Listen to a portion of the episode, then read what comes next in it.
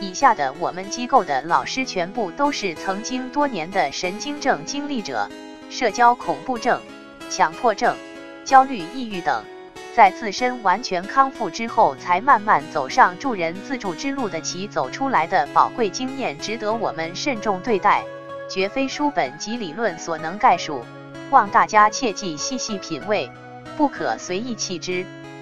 一，关老师，神经症的治疗要点。包括社交恐怖症、强迫症、焦虑抑郁症。一、心理大清理，纠正内心错误认知，从而解决内心困惑与疑虑。其中，真正明白症状不是病很关键。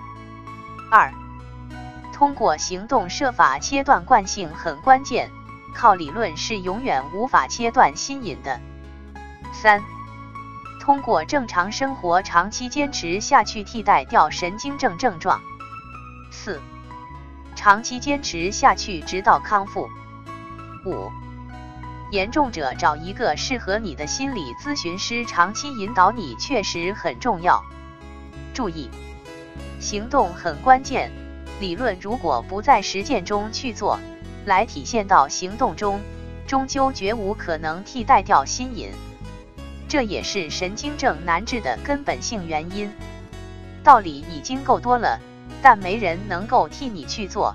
神经症人，抓紧去做吧，康复的根本之路也就恰在于此。